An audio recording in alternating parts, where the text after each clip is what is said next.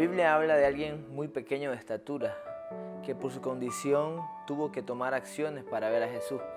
La historia de Saqueo es la historia de alguien que desde muy temprana edad posiblemente tuvo que sufrir con rechazo por su tamaño, por su estatura, pero también porque su profesión se trataba algo que para los judíos era repudiado y odiado. Saqueo era la persona que cobraba impuestos, era jefe de los que cobraban impuestos. Un día Jesús iba pasando cerca donde él estaba y él, aún con todo lo que de él decían y él ya sabía que representaba para los judíos, él dijo, quiero ver a ese que llaman Jesús.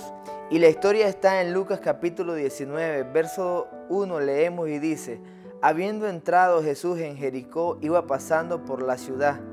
Y sucedió que un varón llamado Saqueo, que era jefe de los publicanos y rico, procuraba ver quién era Jesús, pero no podía a causa de la multitud, pues era pequeño de estatura.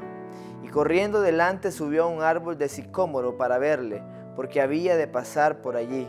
Cuando Jesús llegó a aquel lugar, mirando hacia arriba, le vio y le dijo, Saqueo, date prisa, desciende, porque hoy es necesario que pose yo en tu casa.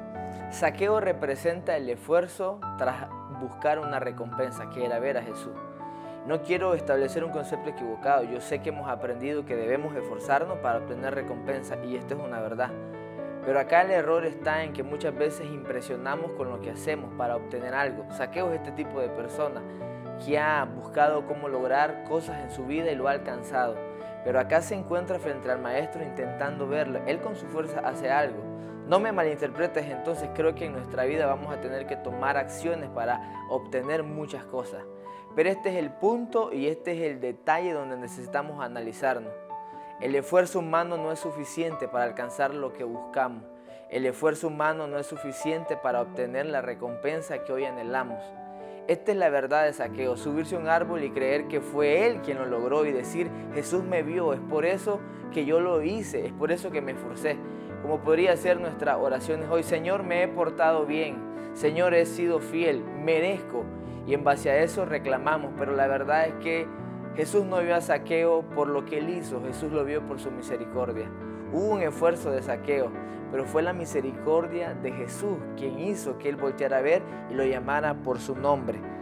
La atención de Dios no se puede lograr por correr a un árbol o por hacer esfuerzo humano. La atención de Dios se logra a través de la gracia y la misericordia de Jesucristo. Y esto es lo que salvó a Saqueo y esto es lo que hoy nos necesita salvar a nosotros. Es su gracia, es su iniciativa. Saqueo podía haber dicho lo logré, pero en realidad fue Jesús quien lo miró y lo llamó por su nombre. Lo que estoy diciendo es esforcémonos, luchemos, pero entendamos algo. No somos merecedores por el esfuerzo humano, no somos merecedores por nuestra fuerza o por nuestra valentía. Vamos a tener que ocuparla, que requerir, vamos a tener que subir a ese árbol, pero al final será la gracia del Señor que nos va a sostener. Lo que estoy diciendo es precisamente lo que Pablo nos dejó escrito en Primera de Corintios, capítulo 15, verso 10. Pero por la gracia de Dios soy lo que soy, y su gracia no ha sido en vano para conmigo. Antes he trabajado más que todos ellos, pero no yo, sino la gracia de Dios conmigo. Pablo lo que está diciendo es, he trabajado, pero entiendo algo, que aún en mi esfuerzo simplemente ha sido la gracia que la meritolandia, que es ese sistema donde obtenemos lo que merecemos por el esfuerzo que hacemos, no entre en nosotros, porque viviríamos no por gracia, sino por mérito, pero que tampoco la culpa entre en nosotros, porque también está la otra condición que dice, yo no me lo merezco, creo que el Señor no me va a dar aquello que hoy necesito.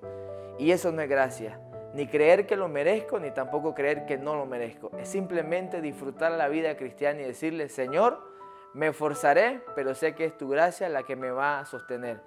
Que Dios te bendiga, que puedas compartir esta enseñanza y que puedas tener una vida llena de su gracia, sabiendo que nos vamos a esforzar, pero al final es su misericordia la que nos va a salvar.